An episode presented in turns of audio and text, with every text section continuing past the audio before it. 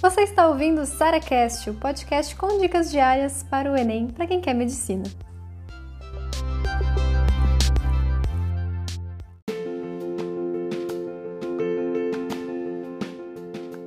É normal quando você começa a estudar por questões errar tudo, querer sair correndo, porque, meu Deus, parece que eu regredi, parece que eu não tô aprendendo nada, porque eu tô errando tudo. Gente, que delícia, que maravilha quando vocês me contam isso, sabia?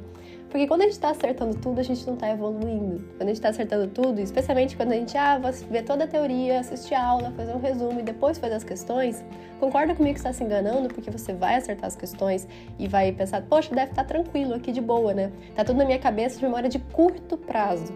O estudo por questões ele vai te mostrar também que você precisa de uma memória de longo prazo, ou seja, tanto aquilo que você já aprendeu um dia e você vai resgatar mesmo antes de estudar a teoria, e também aquilo que você erra, você consolida muito mais. Porque quando a gente acerta, a gente não tem nenhuma emoção em relação àquilo. Tipo, ah, emoção feliz, mas se a gente acerta tudo, a gente não tem essa emoção feliz. Mas quando a gente erra e a gente procura o motivo do erro, procura evoluir e acerta essa questão depois, gente, é uma felicidade fora do normal.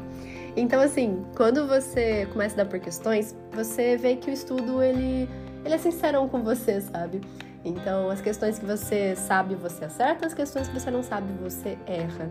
E é a partir disso que a gente vai estudar, entendeu? Então, assim, não é que a gente deixa de ver teoria, jamais, mas é sempre pensando que as questões vão ser o nosso guia. As questões, elas vão mostrar pra gente, ó, isso aqui você tá errando muito, então não, não se sabote, sabe? Estuda essa matéria aqui, porque é essa aqui que você precisa estudar. Então, quem aí começou a estudar por questões e começou a errar muito, parabéns, você tá no caminho certo.